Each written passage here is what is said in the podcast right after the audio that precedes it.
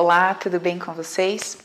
Bom, é, eu gravei um vídeo, não sei se você assistiu, mas super recomendo, ficou bem legal, que se chama os pensamentos, se eu não me engano, o título tá assim, é, os pensamentos positivos funcionam ou pensamentos positivos não funcionam, algo do tipo. Nesse vídeo, eu converso, eu conversei um pouquinho com vocês sobre a questão de que é, a gente vai fazendo uma coisa, vai fazendo outra coisa, sempre a, a, gente vai tentando criar um movimento, dar algum passo em direção àquilo que a gente quer, em direção ao que a gente deseja e também tentando eliminar aquilo que a gente não quer e aquilo que a gente não deseja.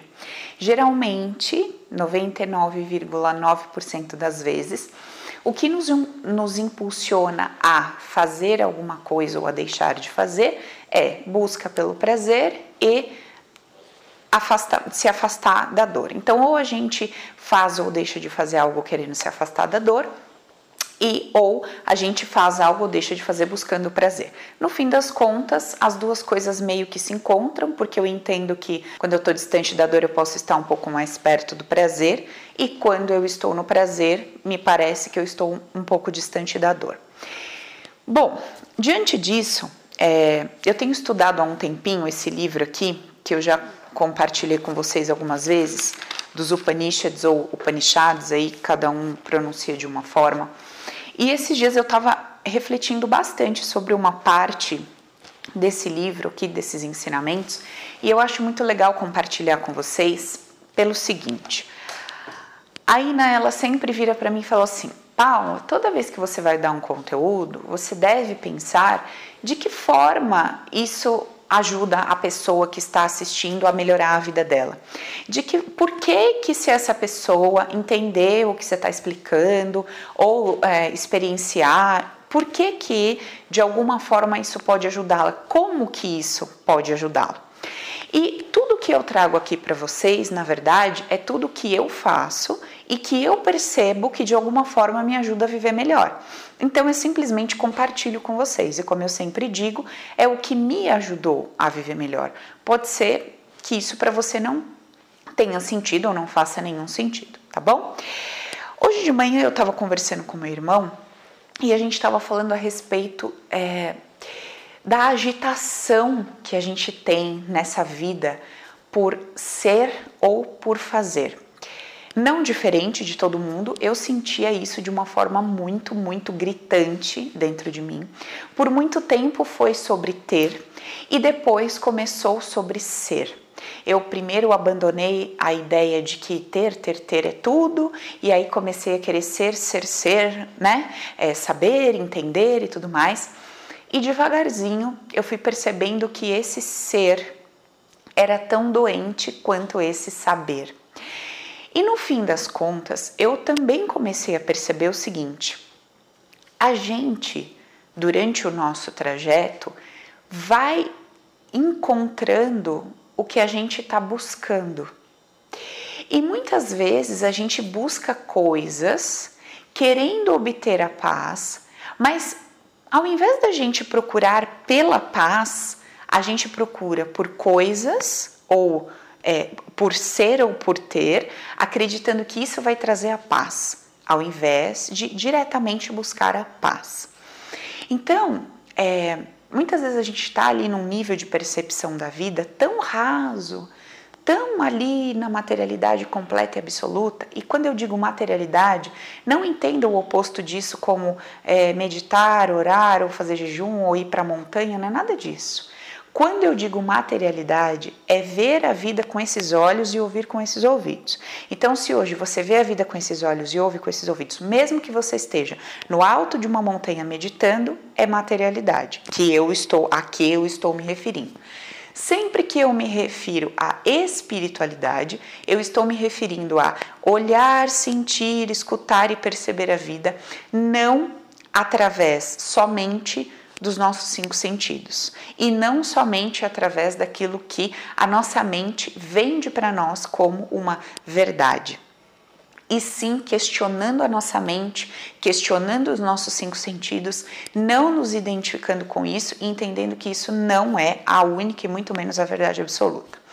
Muito bem, então, para que que de repente eu aprender sobre o que, que acontece comigo depois que eu morro, para que, que eu entender o que, que quer dizer é, ser totalmente material, ou ser um ser espiritual, ou ser um espírito que está vivendo na matéria, ou ser uma matéria que tem um espírito dentro?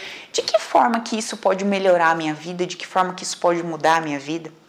E eu fiquei ali refletindo sobre isso, tentando entender.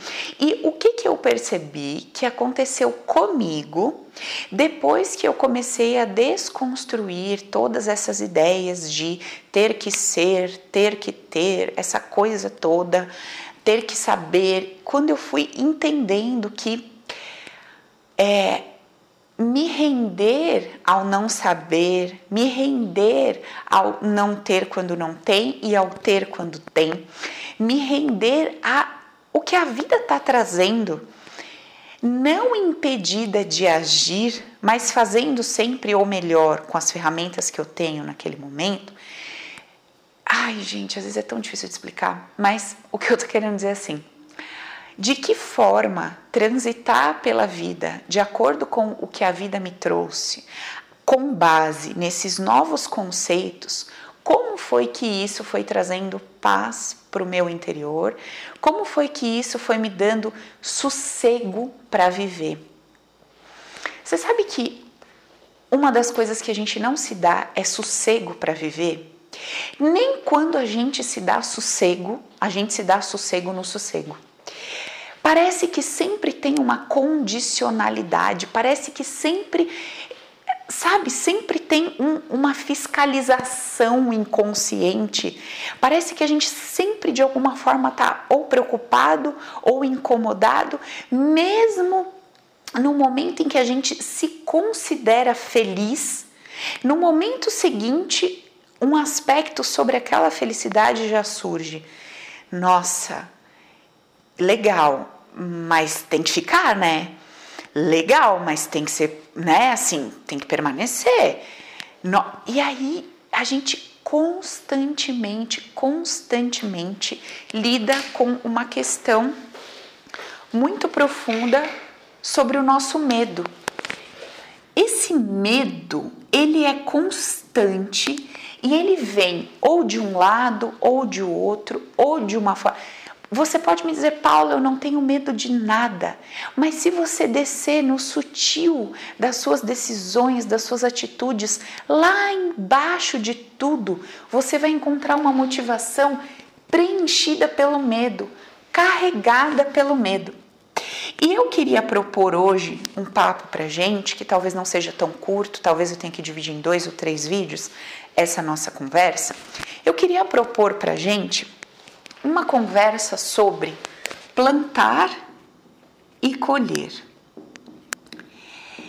Eu percebi que quando isso aqui ficou claro para mim, quando eu digo claro, eu estou dizendo quando isso desceu para o meu coração de forma, sabe, genuína, quando isso desceu para o meu coração, quando eu consegui sentir isso, mesmo sem entender racionalmente, porque eu parei de querer procurar lógica no que não tem lógica muitas vezes, quando eu só escolhi, eu fiz uma escolha de entender isso com todo o meu coração, isso me trouxe uma paz enorme. Assim, mesmo diante de tribulações, mesmo diante de situações que eu falo, poxa, não era assim que eu tinha previsto, não era assim que minha expectativa esperava.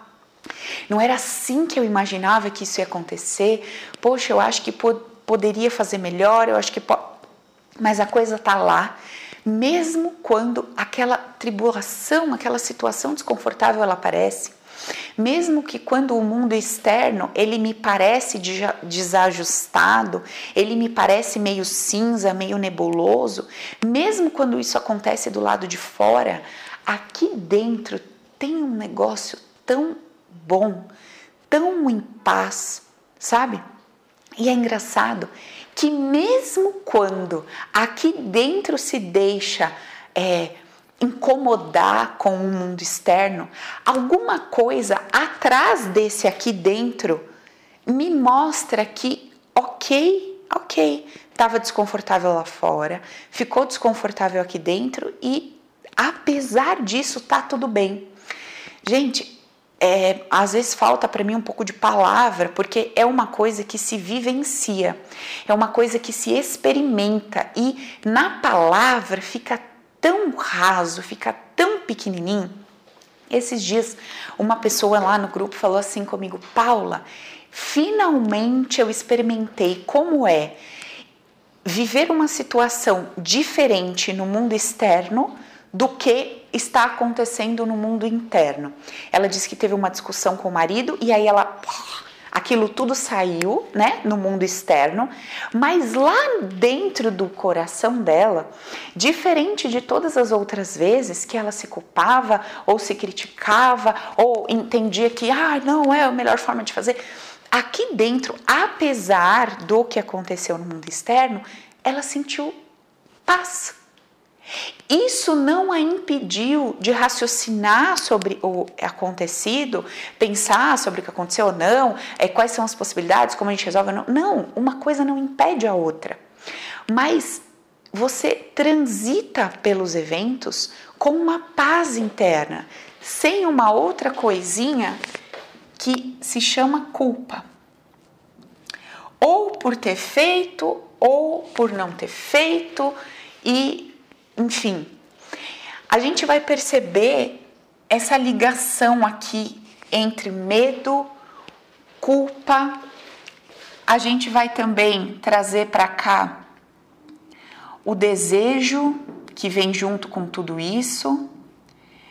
A gente vai entender que isso aqui funciona como uma motivação para ação e a gente vai entender nesse nosso papo isso tudo junto de uma forma mais profunda. Então, vamos lá. Vamos começar nossa primeira parte aqui. Bom, esse livro aqui, ele tem vários, várias conversas entre um, vamos dizer assim, um mestre e o seu discípulo. E eu vou ler para vocês somente a parte que o, o mestre explica tá? Até para ficar um pouco mais rápido aqui nosso papo, senão vou demorar muito nessas aulas. E eu quero tentar ser um pouco mais objetiva, porque é um assunto denso. Em cada frase, em cada palavra, tem um monte de coisa para a gente entender. Então, vamos ver se a gente consegue ser o mais objetivo possível, tá?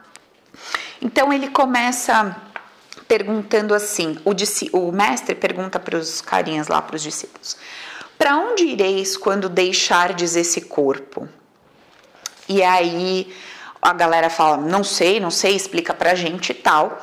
E ele fala assim: Inda, eu vou colocar alguns nomes aqui porque são hindus. Pelo amor de Deus, gente, não vai me mandar mensagem. O que, que é Inda? O que, que é aquilo? De onde é aquilo? O que, que isso quer dizer? Eu, eu nem vou pôr. Pronto, eu não vou pôr nada porque depois vira uma preocupação com o rótulo, uma preocupação com o nome que não tem relevância alguma sabe? É, tem um conteúdo às vezes de 40 minutos fantástico, vocês se apegam numa coisa que é de menor relevância. É engraçado a nossa mente, né? É, é, parece que ela procura o que não funciona, não, não entendo muito bem ela às vezes. Bom, mas ele diz o seguinte: ainda é o eu identificado com o eu físico. Bom, então ele dá um nome X para um eu que ele coloca em letra minúscula, em letra maiúscula. Esse eu, quando está identificado com o eu físico, ele deu um nome aqui, que não importa para nós isso. Então, o que, que importa para nós?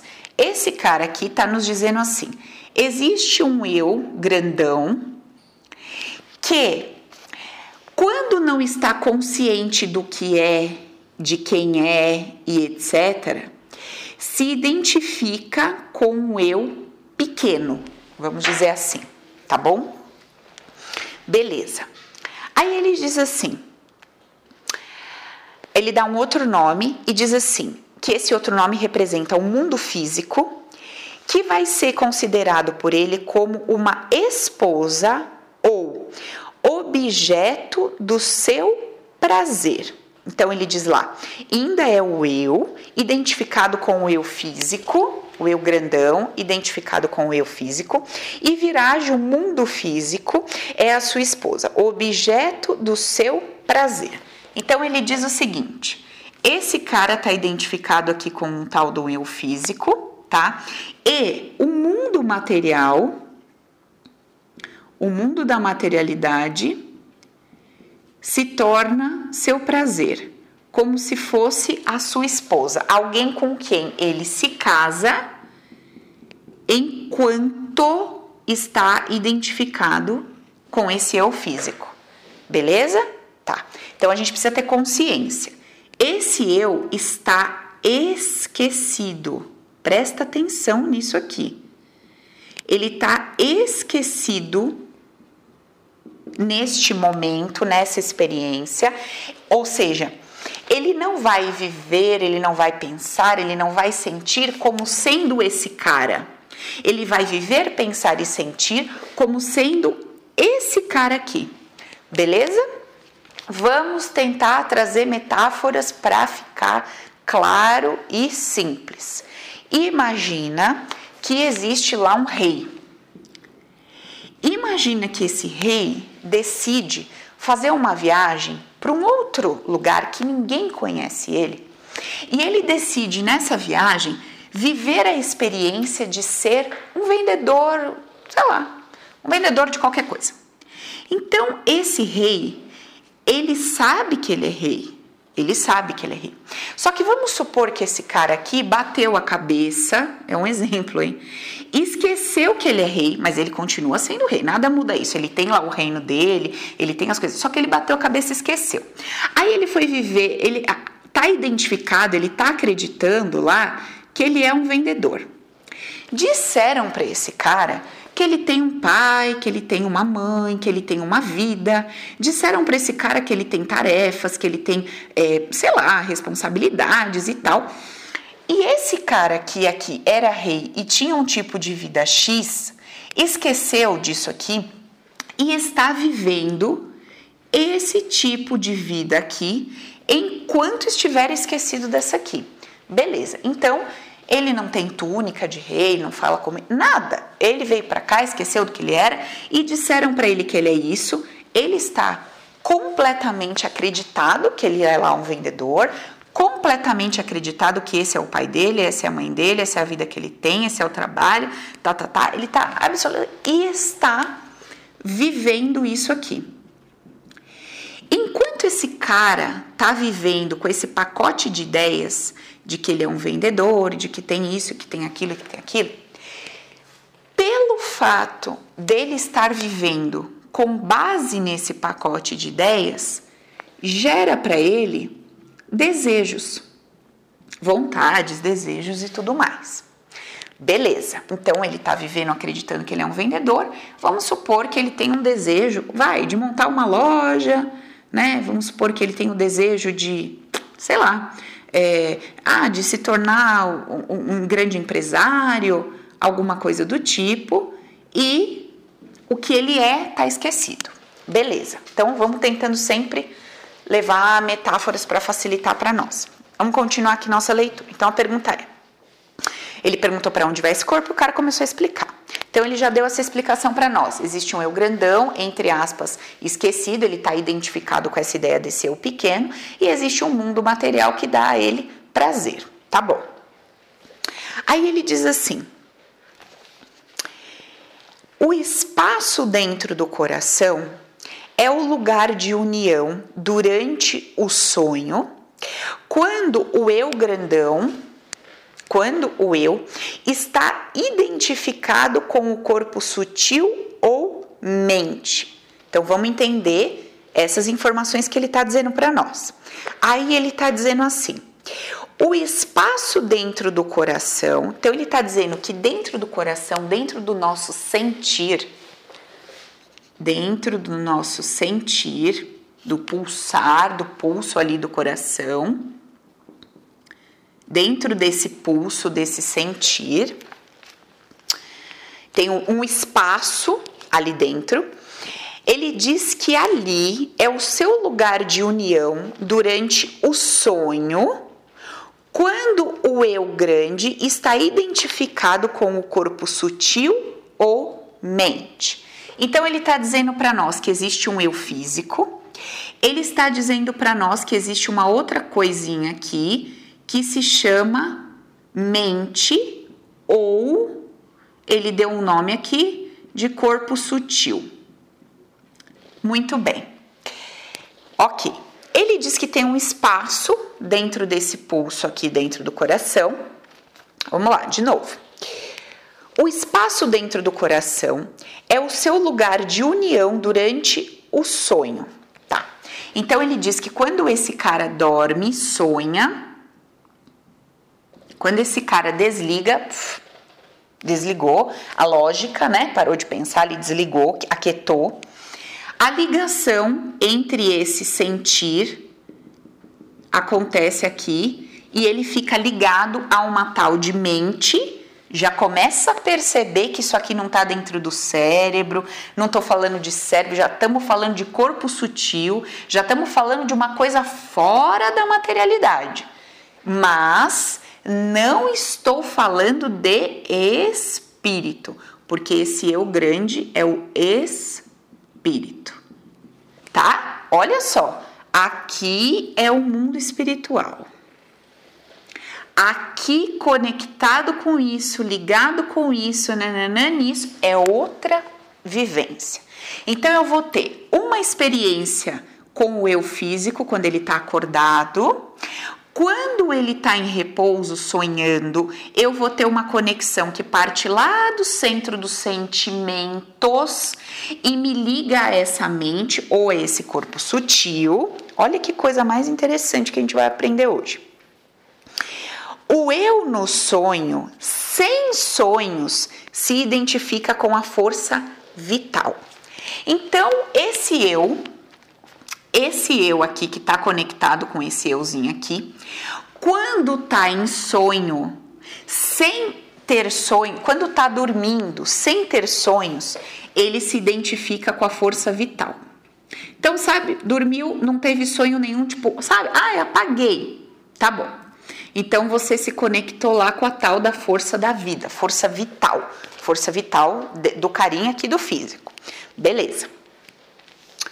Além disso, está o eu supremo. Aí ele traz para nós uma outra, um outro cara, um eu grandão supremo, que está além, ou seja, acima, vamos dizer assim, de tudo isso que está acontecendo aqui. Aí ele diz assim: Além disso está o eu supremo, aquele que foi descrito como não isto, não aquilo. Ele é incompreensível, pois não pode ser compreendido, indeteriorável, pois nunca se deteriora, ele é livre, pois nunca se apega, ele é irrestrito, pois nada pode restringi-lo, ele nunca se fere. Vós o alcançastes, aquele que está livre do medo e livre do nascimento e da morte. Então, o mestre está dizendo o seguinte: quando você se livra do medo, você se livra da vida e da morte, ou seja, desse nosso padrão encarnatório aqui, né? Viver, morrer, viver, morrer, nascer, viver, morrer. Quando você se livra desse medo, você se livra dessa vida e dessa morte. Isso quer dizer que você está em conexão com esse eu supremo. Beleza? Repetindo. Tá acontecendo todo um auê aqui embaixo. Quando a gente consegue se livrar dessa ideia do medo, a gente se liberta dessa história de ter que viver e morrer e a gente começa a entrar numa conexão com esse eu supremo. Beleza. Um, Aí os discípulos falam coisas lá, aí ele diz assim, o discípulo diz assim para ele: O que serve como luz para o homem? Então, aí vai o discípulo, ele deu essa primeira explicação, e o discípulo pergunta assim: O que, que serve como luz para o homem? O que, que a gente pode entender dessa pergunta? Quando a gente fala assim, eu estou precisando de uma luz, quando a gente acende uma luz, fisicamente falando, é porque de alguma forma a gente precisa saber, ver o que, que eu faço, a gente precisa de uma luz, a gente precisa de uma, de uma ideia, a gente precisa saber de alguma coisa, né? Como é, trilhar um caminho, fazer, resolver. E o discípulo pergunta para ele: o que, que serve de luz para o homem, né? Para o humano? O que, que, que, que é essa luz que vai conduzir esse humano, que vai dar direcionamento, que fala o que tem que fazer? O que é essa luz do humano? Aí o cara diz assim para ele: a luz do sol. Pois pela luz do sol, o homem se levanta, sai, realiza o seu trabalho e volta para casa. Então ele diz assim: se baseie pelo sol. Quando o sol nascer, você levanta, vai, faz o seu trabalho e volta para casa lá quando o sol se pôr. Beleza. Aí o cara diz para ele assim: tudo bem, mas e depois que o sol se põe, o que, que vai ser a luz para o homem? Aí ele diz assim: a lua. A lua é a luz. Então você vai lá e essa lua, se você precisar trilhar, caminhar, tem a luz da lua lá. A lua vai ser o seu direcionamento. Aí ele fala assim: mas aí, e quando a lua for embora? Quando ela se pôr? Aí ele vai dizer assim: ele diz assim: então o fogo vai ser a sua luz. Você vai, né? Pega uma tocha de fogo, acende o fogo, sei lá, usa o fogo como sua luz. Aí ele fala assim: Mas e quando o fogo se apaga? O que, que serve como a sua luz? Aí ele diz assim: O som. O som vai servir como a sua luz. Você vai ouvindo e vai se guiando pelo som.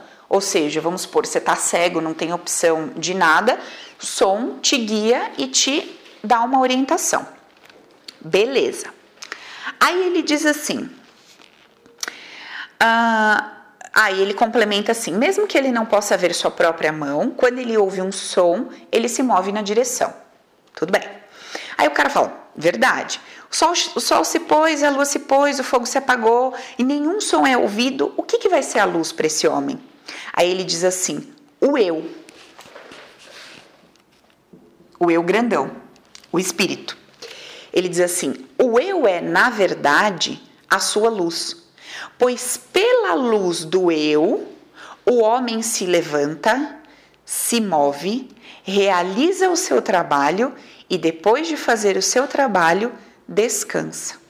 Então ele está dizendo assim que é por causa do eu grandão, ou seja, do espírito, que o homem faz, realiza toda a ação necessária e depois ele descansa. Bom, aqui já tem uma informação que é para levantar a nossa orelha, né? Pera lá, mas não é o homem aqui, o eu físico, não sou eu, Paula, personagem? Não sou eu que faço, que aconteço, que me mexo, que vou atrás? Que, não sou eu que penso, que tem. Não sou eu? Quer dizer, peraí, não sou eu mesmo que estou me guiando por tudo isso? É esse eu? Veja que antes dele dizer que o eu é tudo isso, ele disse que tudo isso aqui pode ser a sua luz. Ele te disse que prova, em outras palavras, né? Provavelmente você vai ter que acreditar que o sol é sua luz, depois a lua é sua luz, o fogo é sua luz, o sol. E quando você já tiver experimentado tudo, quando não houver mais nada, você vai entender, peraí, Calma aí. A coisa não começou aqui na matéria. A coisa começou no abstrato. E se começou no abstrato, se começou no espírito, os interesses desse cara aqui não são nesse mundo aqui. Os interesses desse cara são nesse mundo para chegar a esse mundo. E aí fica um ponto para a gente começar a observar. Beleza. Aí ele continua. Quem é esse eu? Aí ele responde: o ser autoluminoso que habita dentro do lótus do coração, circundado pelos sentidos e pelos órgãos dos sentidos, e que é a luz do intelecto, é esse eu.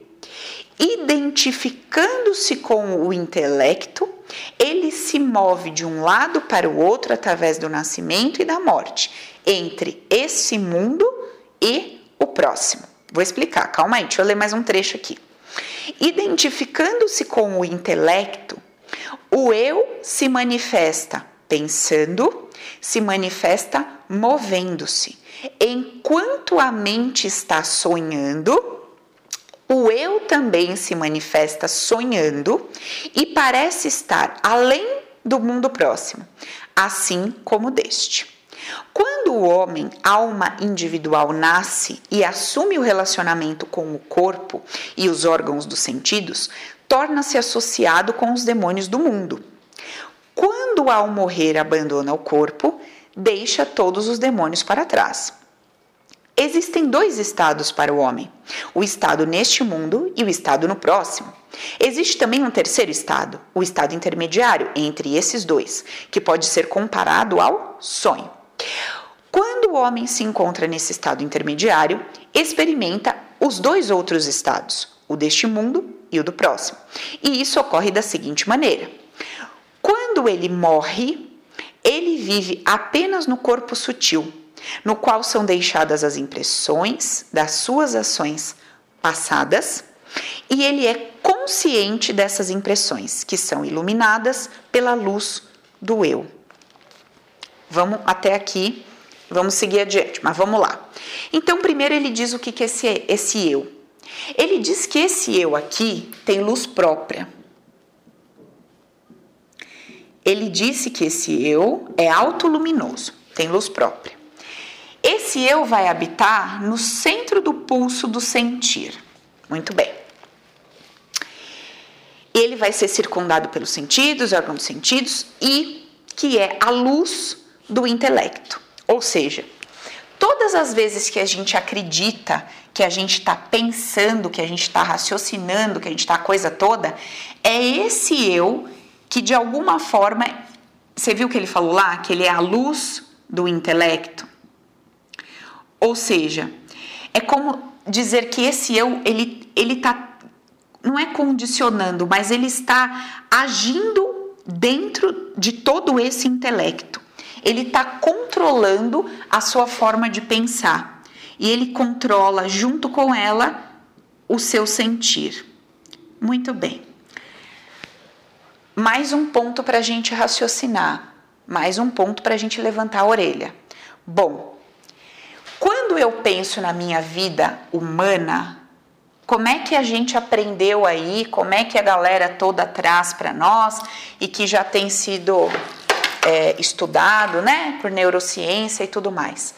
Eu tenho um resultado, esse resultado é consequência das minhas escolhas, das minhas ações. Minhas escolhas e minhas ações, elas são determinadas de acordo com aquilo que eu acho que eu tenho que fazer. Então, para aquilo que eu acho que eu tenho que fazer é um conjunto do sentir mais o pensar. Isso aqui determina o que, determina o que, que é melhor, determina o como. Então, é o meu intelecto junto com o meu sentimento que me leva às escolhas, ações e resultado. Quando eu acho que eu não pensei, que eu fui impulsivo, eu sinto, me parece que eu fui controlado e dominado só pelas minhas emoções. Mas, de qualquer forma, quer tenha havido um raciocínio lógico ou não, ou só um impulso emocional, de qualquer forma, o pacote é esse. Pensar mais sentir gera escolhas que geram as, escolhas e ações que geram o seu resultado. Pera lá, de novo. Se esse eu aqui, que é o espírito, é o cara que vai habitar no centro do sentir, presta atenção, é o cara que está lá conectado lá, centro do sentir. Esse cara aqui conectado no centro do sentir é responsável pelo meu pensar, a luz do meu intelecto. Esse cara, esse e não esse aqui, que tem interesses em outras coisas, diferente dos interesses aqui do eu físico, do mundo material, do prazer, se esse cara pensa e sente e comanda todo o meu intelecto, o meu sentimento, então pera um pouquinho. Toda a vida que eu tô construindo aqui, que eu tô vivenciando aqui, ela não foi determinada pela, pelo desejo desse eu físico, personagem. Ou ego, né? Como a gente quiser dizer ali, barra ego. Não. Ele foi determinado segundo esse estudo, beleza? Cada um acredita no que quer. Foi determinado por esse eu espírito. Beleza, vamos lá.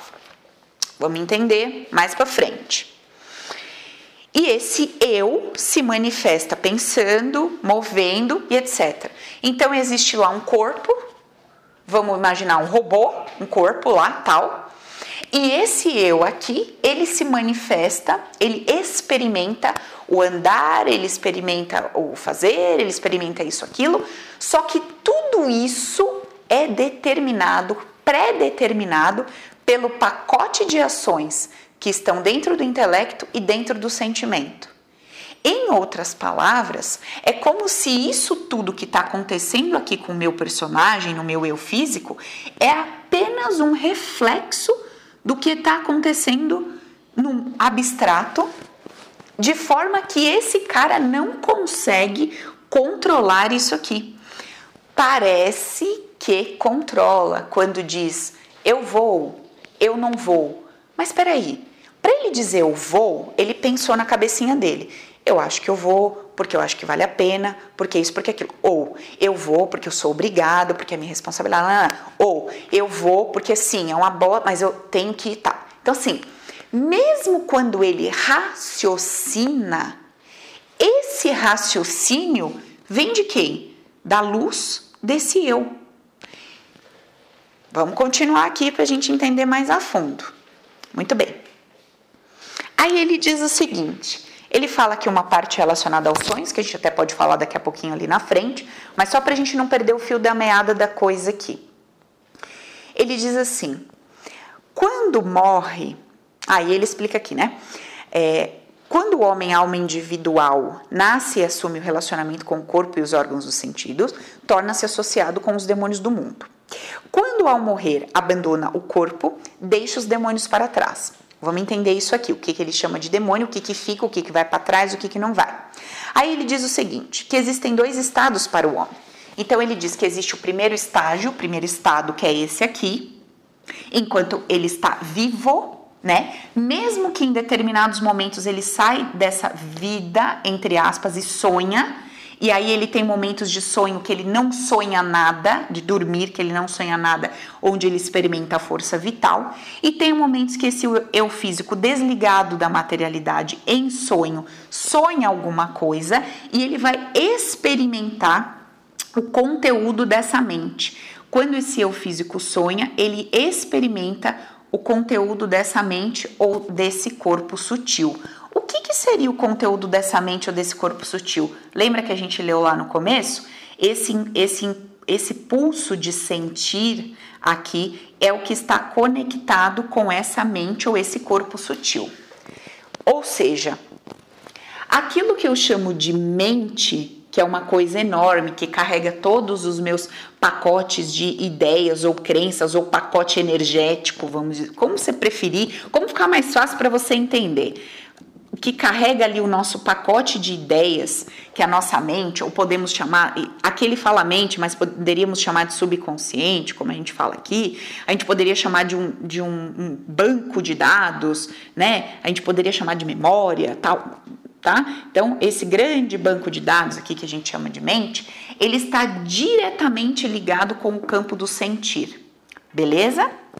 Tudo bem. Quando esse cara sonha, ele acessa esse grande banco de dados que está relacionado com o sentir. Por isso que muitas vezes na terapia a gente usa o sonho para entender o que está acontecendo aqui em cima. Porque o que está acontecendo aqui em cima é reflexo desse pacotão do banco de dados da mente que esse carinha aqui conduz dentro. Esse cara tá ligado a isso aqui, certo? Esse eu tá lá no centro do lótus como sentimento, pulso do sentir, e esse sentir está ligado a essa mente.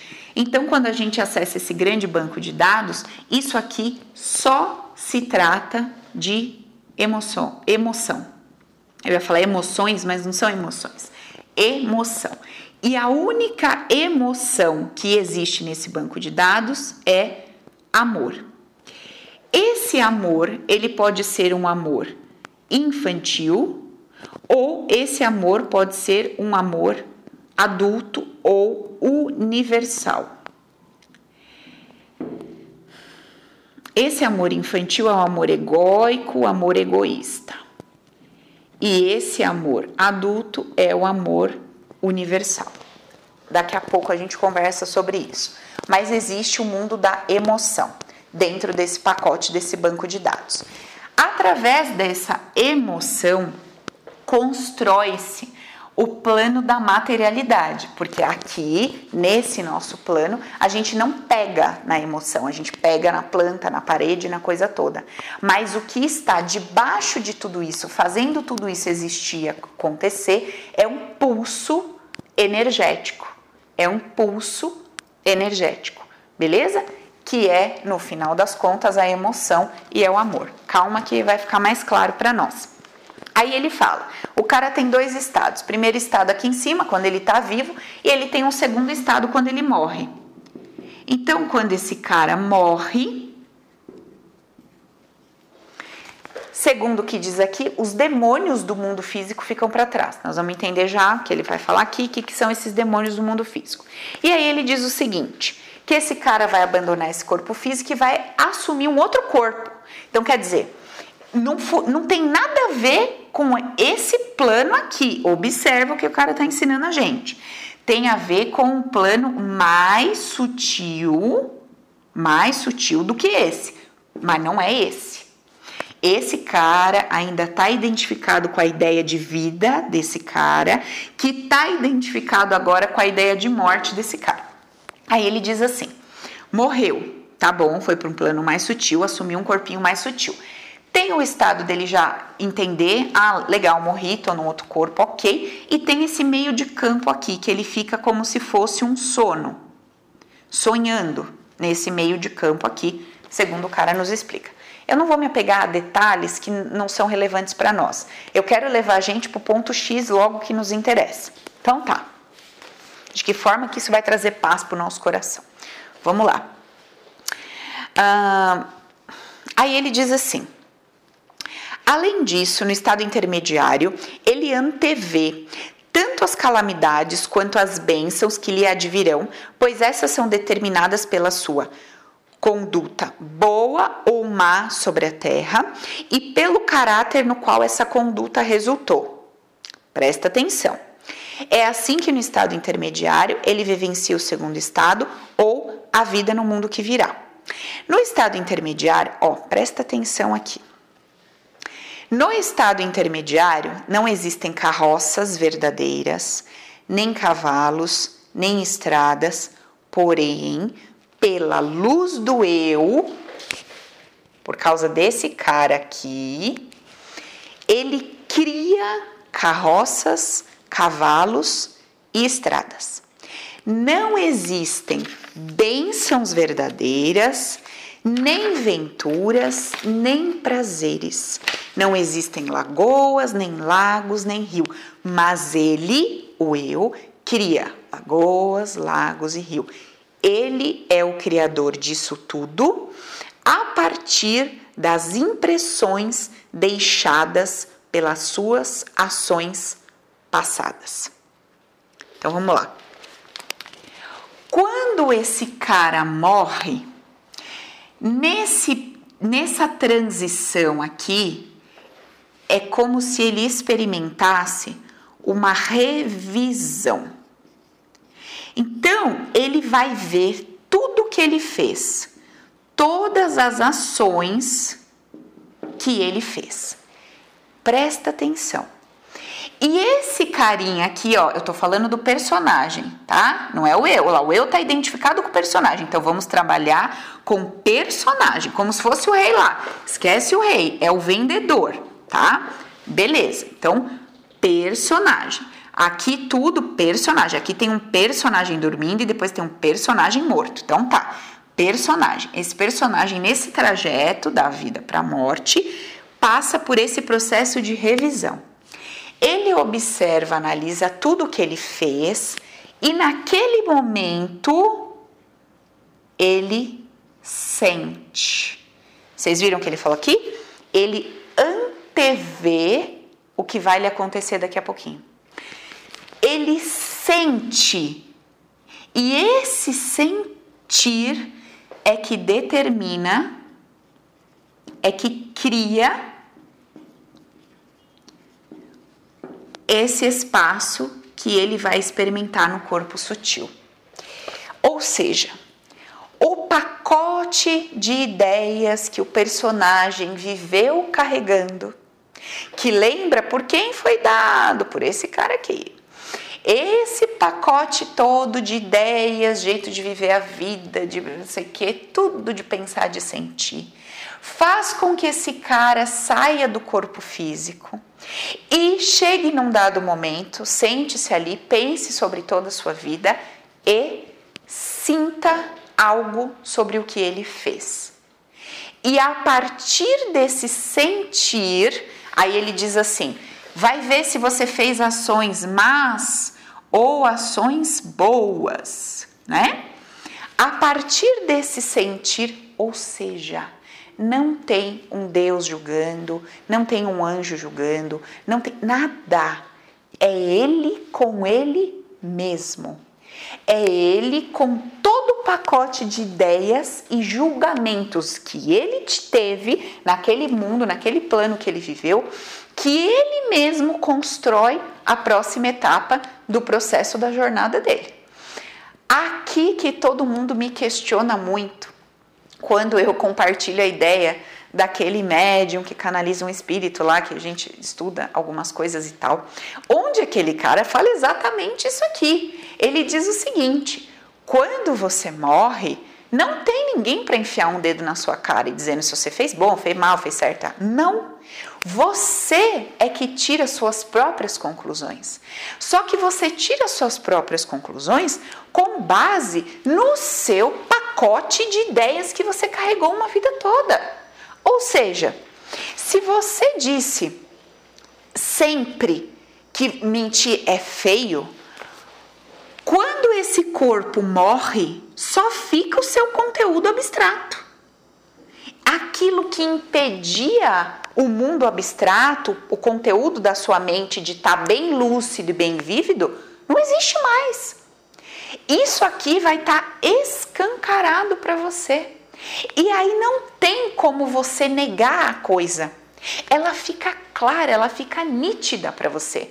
Aquilo que você julgou, que você condenou, que você disse que era certo ou errado, e que você às vezes tentava justificar ou explicar, ou isso, enfim. O seu pacote de ideias, de, de pulsos de sentir e pensar, ele vai ficar raso. E não mais como hoje, que a gente fala, nossa, como é difícil encontrar as coisas do inconsciente. Nossa, como é difícil, sabe? Eu consegui perceber, entender a coisa toda. Quando o corpo físico, tchau, a lógica foi embora, o raciocínio foi embora, só fica isso aqui, o campo sutil. Ou seja, não dá para fugir. E aí, você, com base no seu sentir, vai construir o próximo passo. Vamos supor que você carregue ali uma ideia, um padrão, alguma coisa do tipo, que seja assim. É, que nem eu atendi uma moça essa semana que ela tinha lá uma, um padrão que era assim: tudo que eu faço, tudo que eu faço não dá certo. Quando eu, eu, quando eu consigo fazer, eu acabo me decepcionando. Então, assim, ela vê alguma coisa, ela deseja aquilo, aí ela adquire aquilo, um trabalho, um tratamento, qualquer coisa que seja. Quando ela realiza aquilo, ela fala: putz, que bosta, não era o que eu queria, me frustrei. Imagina que essa pessoa com esse pacotinho de ideias que está aqui pulsando do inconsciente morreu. Pum, morreu. O personagem dela, Maria, José, qualquer coisa, acabou. Personagem não. O corpo físico do personagem que traz a ilusão da lógica e do raciocínio acabou. Quem é a única coisa que existe nesse momento? o campo sutil dessa pessoa, certo? Banco de dados sutil lá, legal. Esse banco de dados está escancarado e é só com ele que ela vai lidar.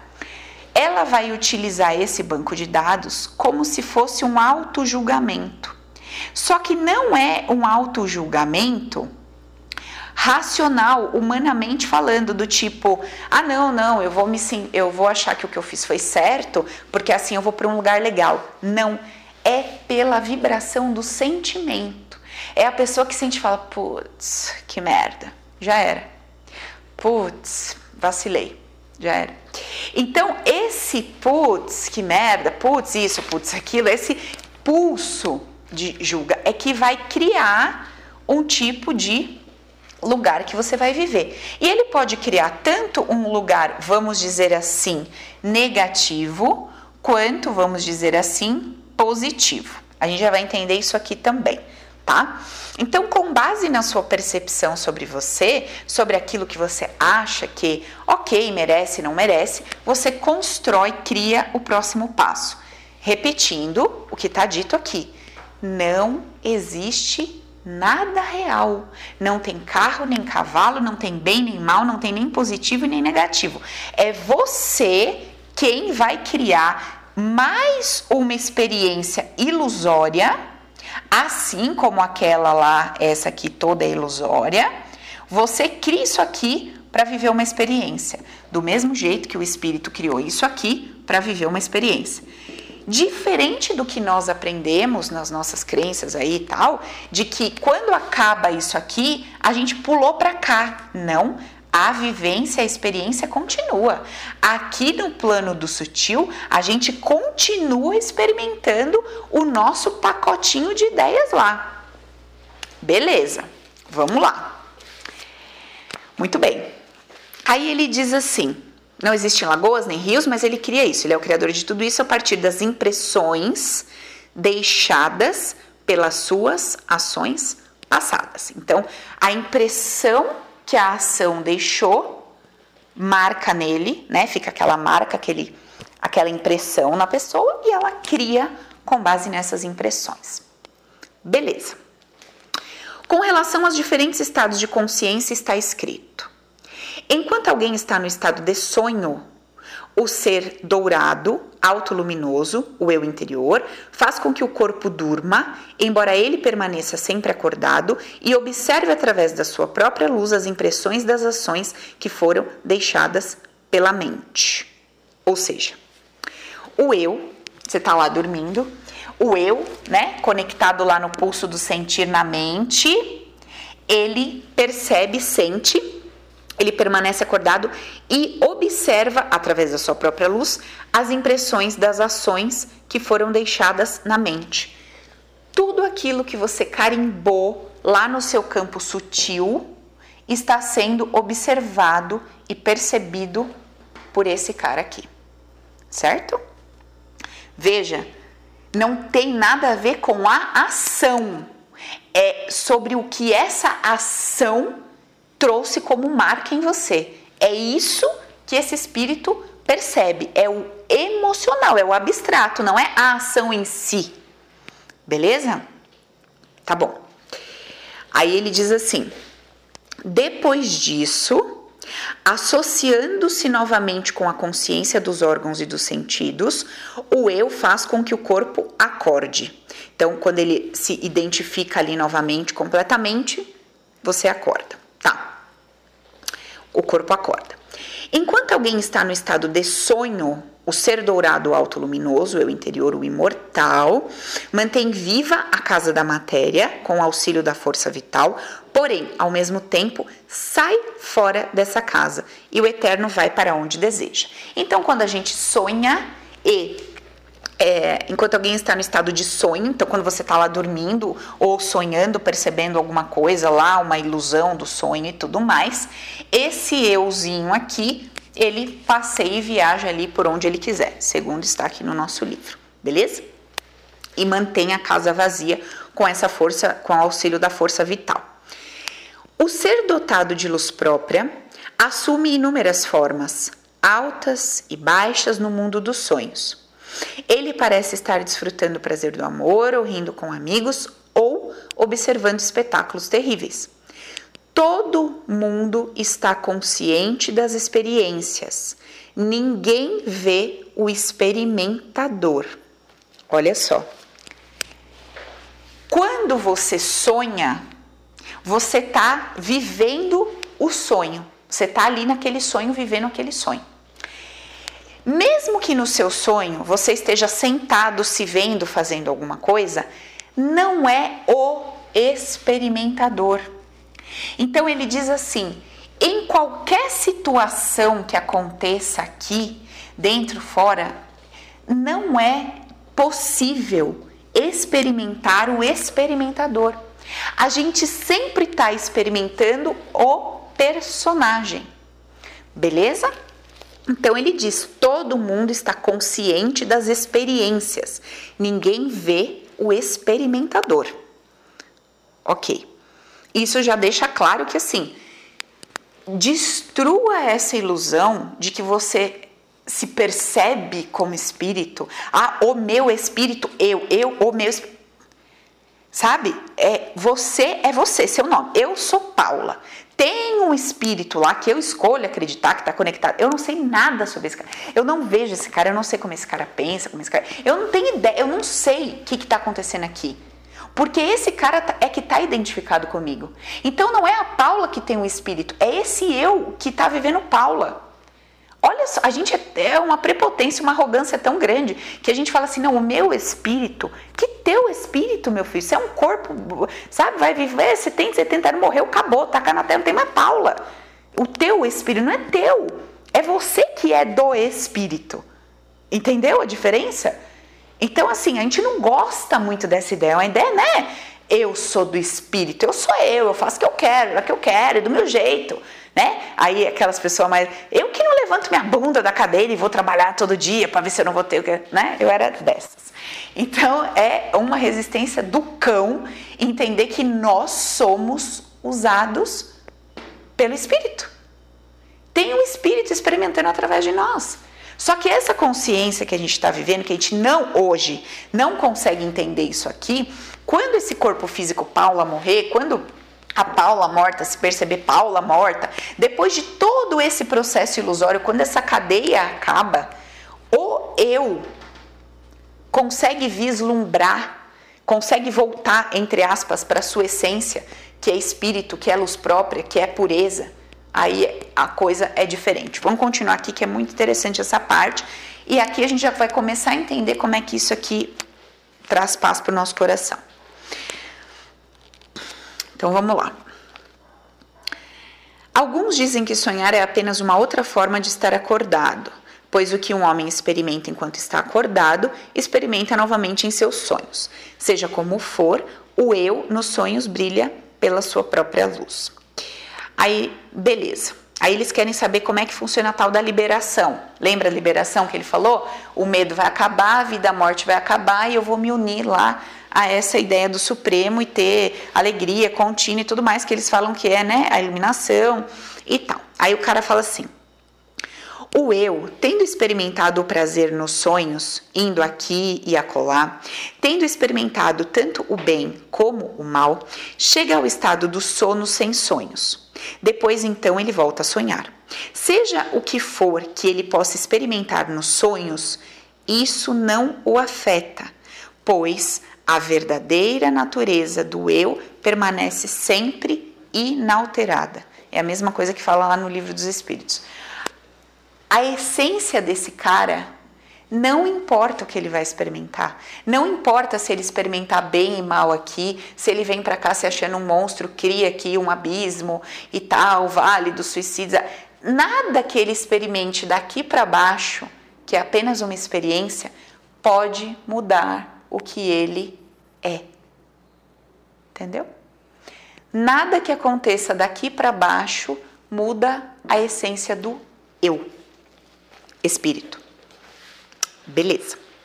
Aí ele diz assim: ah, o eu, tendo no estado de vigília experimentado os prazeres dos sentidos, ou seja, a gente aqui nesse momento experimentado, experimentando os prazeres dos nossos sentidos, tendo indo para cá ou para lá, experimentado o bem ou o mal, apressa-se em voltar aos seus sonhos.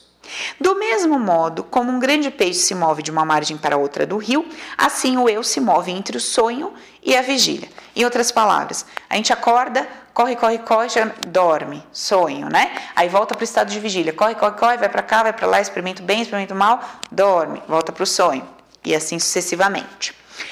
Do mesmo modo como um falcão, o gavião do céu, se cansa, estirando suas asas, volta ao seu ninho, assim o eu se apressa a voltar àquele estado no qual, profundamente adormecido, não deseja mais desejos e não sonha mais sonhos.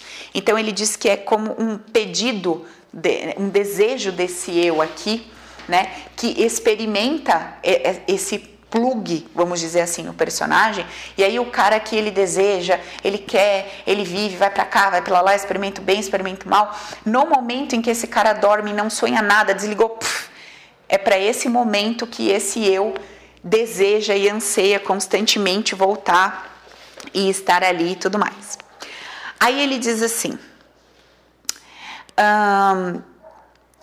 de fato, o eu em sua verdadeira natureza, está livre de desejos, livre do mal, livre do medo. Do mesmo modo como um homem, no abraço da sua esposa amada, não conhece nada que esteja fora, nada que esteja dentro, assim como o homem unido com o eu não conhece nada que esteja fora, nada que esteja dentro, pois nesse estado todos os desejos são satisfeitos.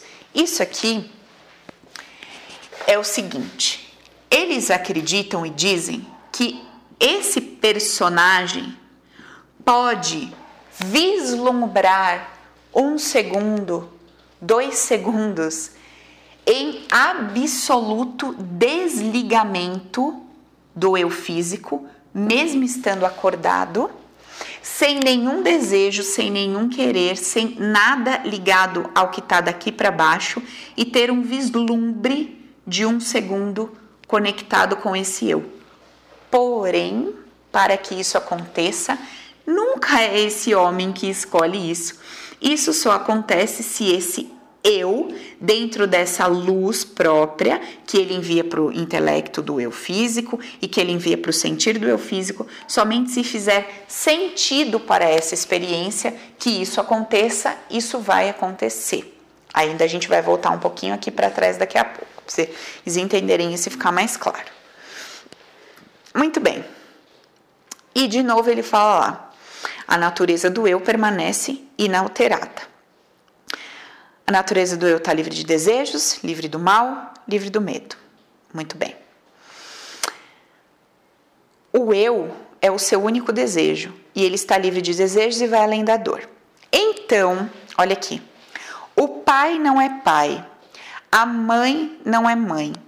Os mundos desaparecem, os deuses desaparecem, as escrituras desaparecem, o ladrão não existe mais, o assassino não existe mais, as castas não existem mais, não existe mais o monge nem o eremita.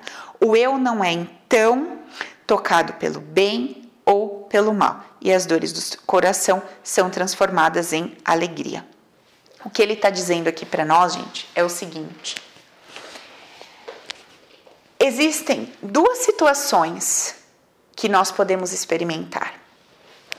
A primeira situação que nós podemos experimentar é a seguinte: se tivermos que vivenciar e experimentar esse vislumbre, que ele é muito rápido, dizem aí os caras e tal, que alcançaram aí o nirvana, que é questão de segundos. Diz que é questão de um segundo você viver na plenitude, sem o medo, sem nada, na absoluta conexão.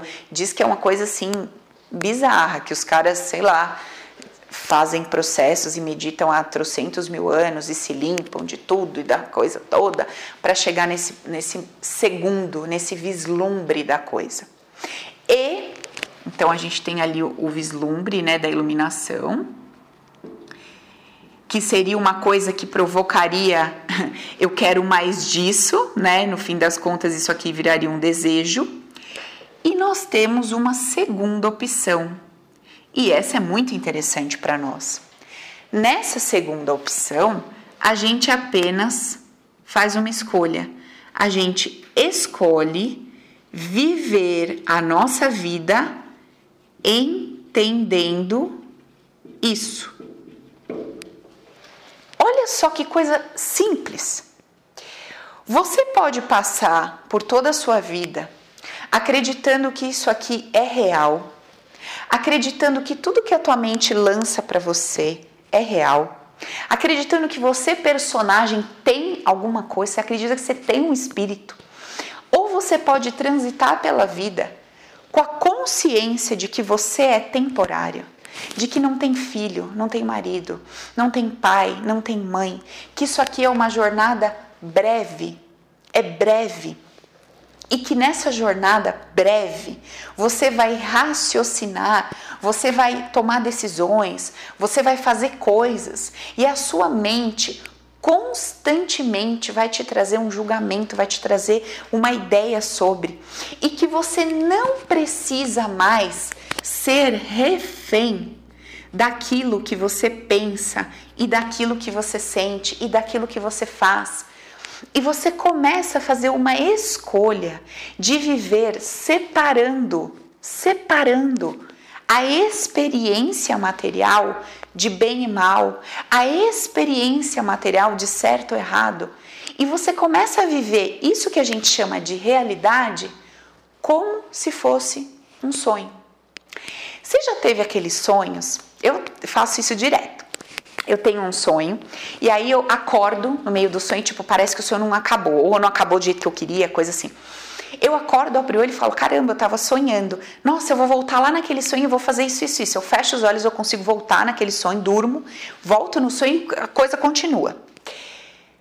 Por que, que a gente não poderia viver a nossa vida como se fosse um sonho, fazendo o que tem que fazer, indo atrás do que tem que ir, só que não como peso de ser uma realidade.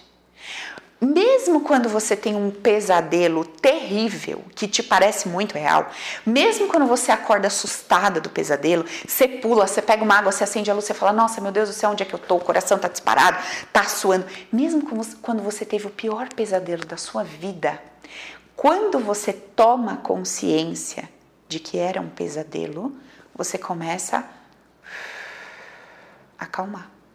Não é assim que acontece? Pois então, a sua vida hoje pode estar te parecendo um grande pesadelo. Só que se você começa a tomar consciência de que isso é um sonho, tem hora para começar, tem hora para acabar. Quando você começa a não dar o valor para isso de real, mesmo com o coração disparado, mesmo com a dor na nuca, que eu tô hoje com uma dor na nuca do cacete, mesmo com uma dor, mesmo com um problema de grana, mesmo com um problema de relacionamento, o jeito que você vai lidar com aquilo agora que você começa a fazer uma escolha, ele começa a acalmar. Porque você tirou o peso de real daquilo. Você tirou daquilo o peso de meu Deus, essa é a minha vida, a minha verdade. Você tirou o peso disso. E aí, quando você tira o peso, você transita pela vida, independentemente do sonho que vai vir. Porque todos os dias você deita para dormir. E você não sabe que sonho vai vir, mas você deita para dormir. E aí, quando você deita, você está cansado, você desliga, tá bom. O que acontecer, aconteceu. Você não sabe o que vai acontecer. Se você vai ter um sonho delicioso, se você vai, você vai ter um pesadelo. Mas você sabe, quando você acorda do sonho, que você está dormindo. Então, nós podemos, ainda vivendo a o reflexo do sonho, vivendo o reflexo do sonho, ou seja, o que esse sonho me causou, apesar de estar vivendo o reflexo do sonho, eu escolho entender que é só um sonho. E dessa forma eu começo a diminuir o grau do medo que eu sinto. Por quê? Eu estava em pânico, desesperada, porque parecia que vinha um monstro para cima de mim. Só que agora eu acordei e eu entendi. Sim, ali existe um monstro vindo para cima de mim. Ó como tá o meu coração. Ó como é que eu tô me sentindo, tô suando? Sim, sim, estava acontecendo isso. Mas eu sei que isso não é para sempre, que isso não é eterno e não é a realidade absoluta. Eu sei que é um sonho, é temporário e passageiro. E aí, você vai diminuindo o medo de transitar pela vida. O medo de transitar. Essa semana eu estava refletindo sobre questão de doenças, né? Como a gente tem medo, né, de receber uma notícia de doença, uma, uma amiga minha um dia falou: por que você não vai no médico, né? Faz um exame dessas dores que às vezes você tem na coluna, na lombar, pode ter, você pode ter uma hérnia, você pode ter um não sei o quê. Eu falei, não, não vou não. Ela falou, mas por quê? Eu falei, ah, eu vou lá pra saber que eu tenho alguma coisa. Ela, sim, pra você poder tratar. Eu falei, tá, mas qual que é o tratamento disso? Ah, tem que ir na fisioterapia, tem que fazer isso, tem que fazer aquilo? Tá, eu vou lá, faço os tratamentos, mas não preciso ir lá pro médico me, me dar um decreto de que eu tô doente. Ela, tá, mas isso é outra coisa e tal. Pensar assim é certo ou errado? Não sei. Mas o que, que eu fui investigar? Não, eu não me julguei por pensar assim e de achar que isso é certo ou errado. Mas eu fui investigar o que tinha por trás disso. Qual é o problema de saber o que, que tem aqui humanamente falando? E eu comecei a, refletir sobre isso. Eu falei, bom, primeiro de tudo, quando o médico disser você tem, eu já começo a dizer assim, é a minha hérnia, é a não sei o quê, é, porque aí a gente já se aposta daquilo como nosso, já bota aquilo de amiguinho do lado e caminha com ele. Ah, por que, que você tá? Eu, hoje eu falo assim, nossa, tô com uma dor nas costas. É uma dor nas costas.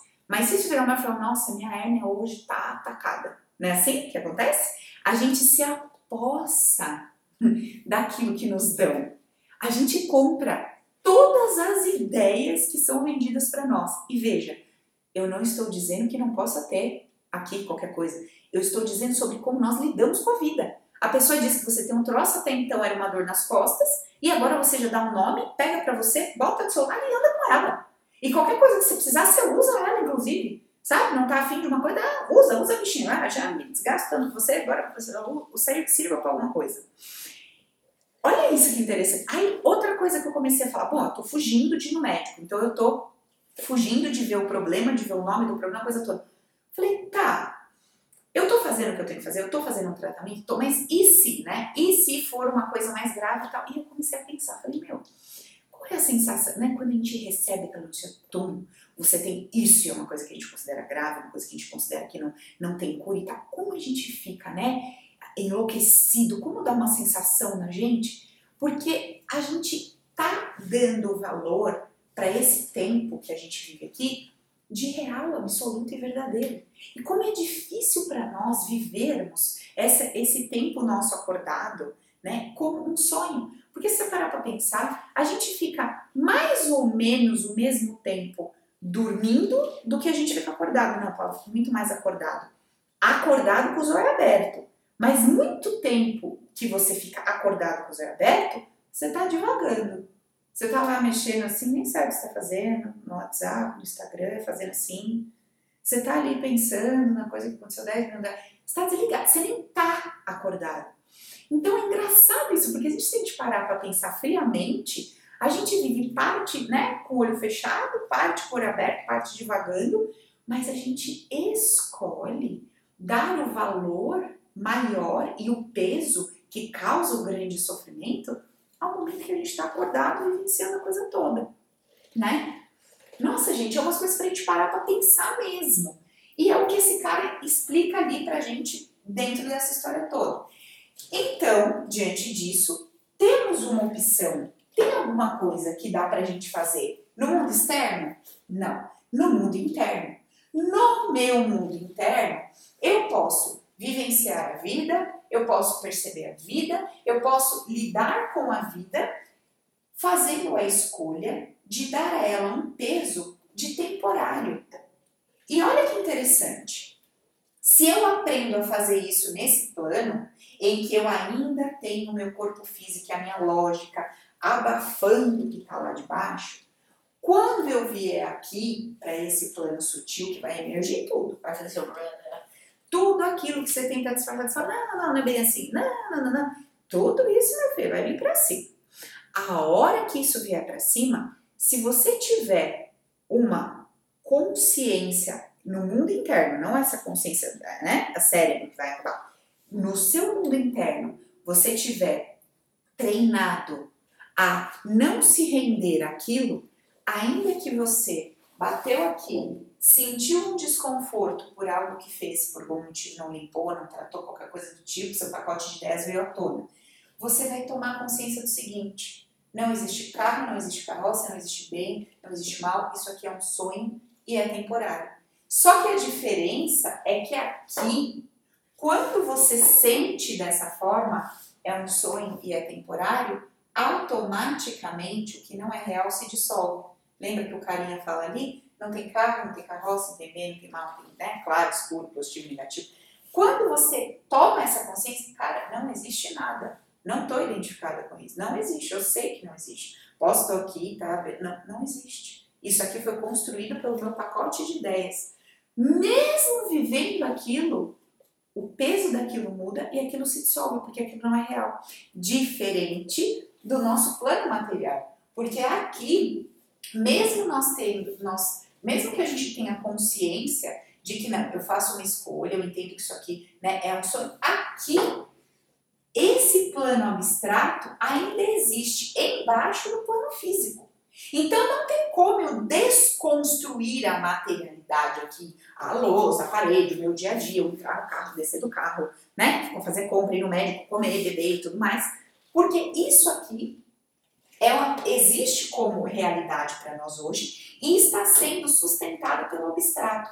Agora, quando a gente vem para cá, acontece o caminho inverso. O abstrato aqui, primeiramente, vai ser percebido por nós e vai construir o próximo plano lá, que vai ser um planozinho parecido com esse aqui, só que num campo sutil. E se eu aprendi a viver aqui com leveza e tranquilidade, eu aprendo a viver aqui com leveza e tranquilidade também. Paula, mas aqui eu não quero pensar nisso não, eu vou pensar aqui na minha vida, eu tenho 30 anos, minha vida tá uma bosta, você já tá pensando lá na morte e tudo mais. Eu só trouxe isso aqui, gente, para vocês entenderem o seguinte. Primeiro, não tem nada que você faça que tá te fudendo aqui, o eu, o eu, o espírito que está experimentando isso, ele não está sendo prejudicado por nada que está acontecendo na nossa vida. Primeira coisa. Segundo, tudo que está acontecendo aqui, se você tem culpa, se você carrega culpa, se você está é, tá encharcado de medo, porque medo todo mundo tem, mas aí nós temos os graus. Se você carrega uma culpa, uma dor, um, sabe, um medo latente, gritante, olha como isso interfere e te prejudica, não só aqui, mas no seu próximo momento, na sua próxima vida, no, sabe, na sua próxima experiência né? Não é próxima vida, porque aqui é uma continuidade da coisa toda. É apenas na troca de roupa, vamos dizer assim. Bom, beleza. Tem mais uma coisa muito interessante que eu quero ler para vocês aqui. Aí, né, de novo, não tem pai, não tem mãe, não tem o outro, não tem isso, não tem aquilo. Legal. Aí entra a parte que eu acho mais incrível, que se liga a todo o trabalho que a gente tem conversado aqui de vídeos em vídeos. Quando existe outro, então uma pessoa vê a outra, prova a outra, fala a outra, ouve a outra, pensa na outra, toca e conhece a outra. O eu é puro como água cristalina, o único que vê, o uno sem um segundo ele é o reinado de Brahma, ou de Deus. É a meta mais elevada do homem, seu tesouro supremo, sua maior bem-aventurança. As escrituras que moram dentro dos liames da ignorância experimentam apenas uma pequena porção do seu infinito ser. Aí lembra que eu falei a historinha dos demônios que acompanha, que não acompanha a coisa toda? Aí ele diz assim: o eu, falando lá da morte, né? Ele fala assim: o eu permanece consciente e consciente o homem que morre vai para a sua morada. As ações desta vida e as impressões que deixa para trás o acompanham, ou seja, suas percepções no campo do abstrato, no campo do emocional, vão atrás dele. Não é o que fez fisicamente, não é se ele deu uma cesta básica ou matou alguém, é como ele sentiu e percebeu, imprimiu aquilo no seu corpo. Por exemplo, eu atendo algumas pessoas que são espiritualizadas e tal, e vêm pra ai, sabe o que eu me acho? Eu me acho uma fraude eu me acho uma mentira, sabe? Quando eu tô lá no centro, quando eu tô lá na igreja fazendo isso, fazendo aquilo. Ai, nossa, eu me sinto um lixo, eu me sinto uma mentira fazendo aquilo, orando pelas pessoas ou entregando o cesta. Ai, sabe? Porque aqui no fundo eu sei, eu sei que eu minto, eu sei que eu sinto inveja, eu me sinto uma fraca. Olha só, a ação, mundo externo, tá rolando para né, os outros verem, aplaudirem e tal. O mundo interno dela tem culpa tem culpa, tem remorso, tem tudo. Ou seja, o que, que ela vai carregar para o outro plano? A cesta básica que ela deu? O homem que ela matou? Não! Ela vai carregar a percepção que ela teve daquilo. Teve um seriado que eu assisti uma vez que uma mulher ela, ela matou o marido e foi presa. E todos os dias ela acordava, agradecia a Deus, fazia orações. Ela falava assim: Nossa, como eu sou feliz de ter sido íntegra, de ter matado aquele homem, sabe? Porque por 30 anos eu engoli, eu me senti uma bosta, eu me senti um cocô, eu me senti um lixo. E o dia que eu acordei e decidi acabar com aquilo que aquele homem usava, que ele fazia isso, aquilo, nossa, eu senti ah, paz. Eu não estou falando para nenhuma mulher matar seus maridos que estão traindo. Eu estou explicando que aquilo é um exemplo de que a pessoa, quando, nesse caso, baixava a cabeça, engolia tudo, aguentava tudo, se sentia no mundo externo uma bosta. Culpada por não agir, culpada por não fazer, culpada por não resolver. Quando age, quando faz, quando se sentiu bem. E o contrário é verdadeiro. Tem gente que faz, faz, faz e se condena. Fala, nossa, como eu queria, sabe? Aquietar, saber ouvir, saber ter jogo de cintura, entender, às vezes ceder, e às vezes a pessoa vai lá, e aí se culpa, se condena. Mesma coisa. Entendeu?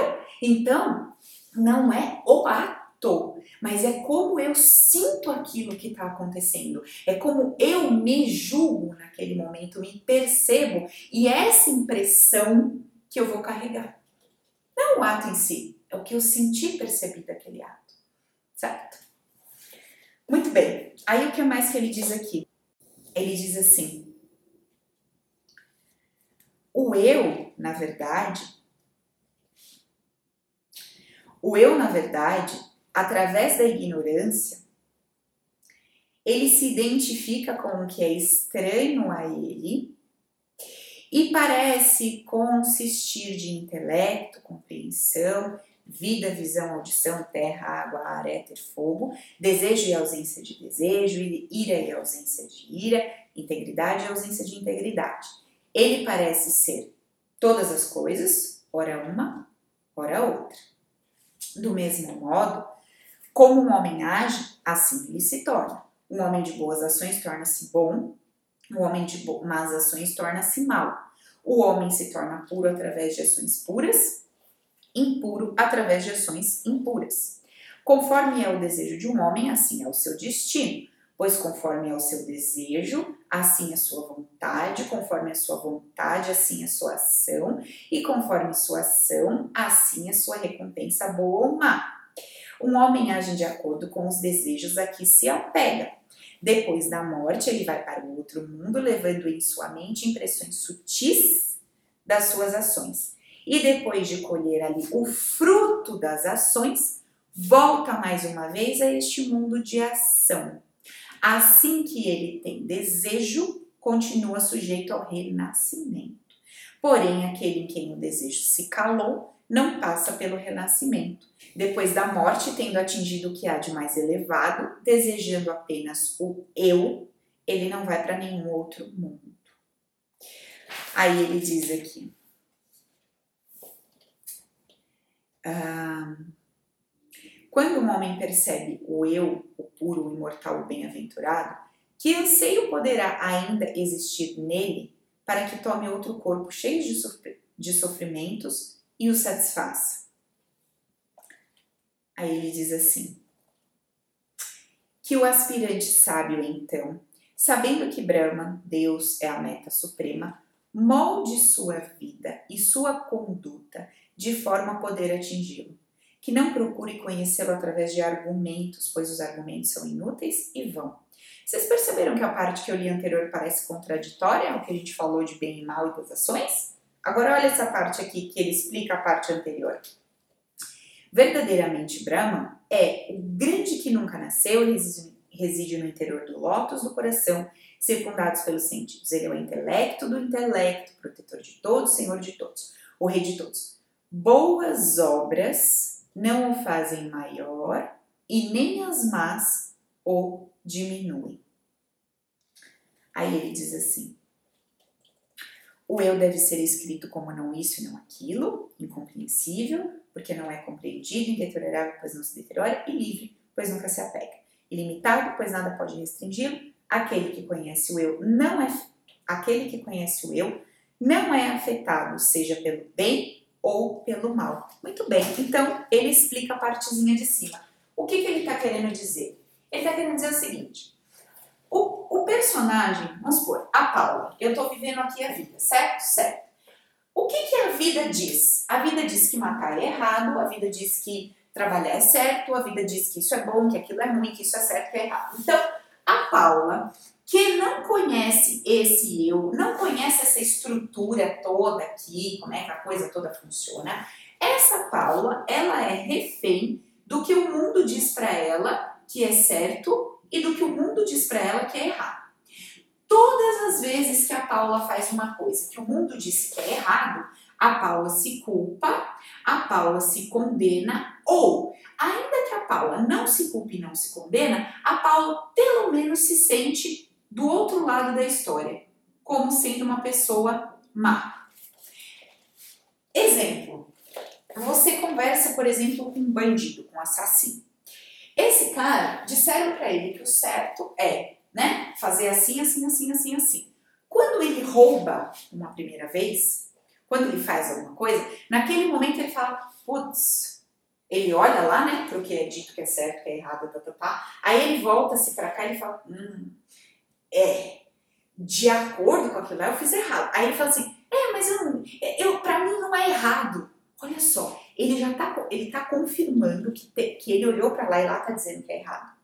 Como ele não conhece essa historinha toda aqui, ele não consegue entender que ele pode transcender essa ideia e transcendendo essa ideia, ele analisa aquele desejo, atrás daquele desejo uma dor, um padrão, a coisa toda, e talvez até ele possa, né, ou não, se tratar e mudar, enfim, deixar de fazer aquilo ou não.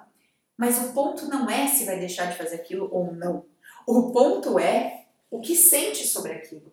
Gente, quantas pessoas eu atendo que falam assim para mim: Paula do céu, eu assisto filme pornô e isso me mata. Meu Deus, eu me sinto culpada, eu me sinto vulgar, eu me sinto péssima, eu me sinto isso, eu me sinto aquilo. E aí, quando essa pessoa apenas desconstrói a ideia que é errado, ela tira essa ideia da cabeça dela, de errado, de culpa, de não sei o quê, quando ela tira isso dos olhos, que ela começa a entender como é que a coisa toda funciona, ela se permite analisar. Porque até então, ela tá aqui, ó, culpa, medo, culpa, medo, desejo parar com isso, culpa, medo, culpa, medo, desejo parar com isso, culpa, medo, culpa, medo, desejo parar com isso. Ela tá aqui, amarrada nisso aqui. Quando ela manda isso pra merda e não tem mais medo de ser punida por Deus ou por qualquer coisa que seja, quando ela para de desejar, querer parar de ver o vídeo pornô, ela começa a fazer uma análise. E aí ela começa a analisar por quê, Para quê? De onde que vem isso? Onde começou? Sabe? Como que eu sinto? Não mais a culpa, não mais isso aqui, mas para frente. Como que eu sinto? Aí, gente, a partir disso, uma cura no mundo interno começa a acontecer. Da mesma forma com qualquer pessoa que faça qualquer coisa, que sinta qualquer coisa, que viva qualquer coisa. Agora, como que nós vamos conseguir fazer isso, fazer o nosso processo bonitinho, entender, ir para dentro, se a gente está completamente preso à ideia de que tudo que a nossa mente fala para a gente, a gente tem que dizer amém. Tudo que a nossa mente fala pra gente é a gente, a gente, ó, o personagem. Tudo que acontece a gente julga como um certo, como um errado. A gente tem esse pacote de ideias aqui que a gente nunca acessou na vida.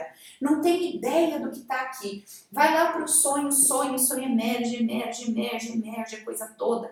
Tudo que está nessa base aqui para você tratar, para você mexer, e você não tem a menor ideia do que está acontecendo aqui, que está manifestando todo esse cenário que você está vivendo e tudo mais. Não tem a menor ideia vive absolutamente condicionado à materialidade. E veja, matéria, em nenhum momento eu falei de dinheiro. Vocês estão vendo?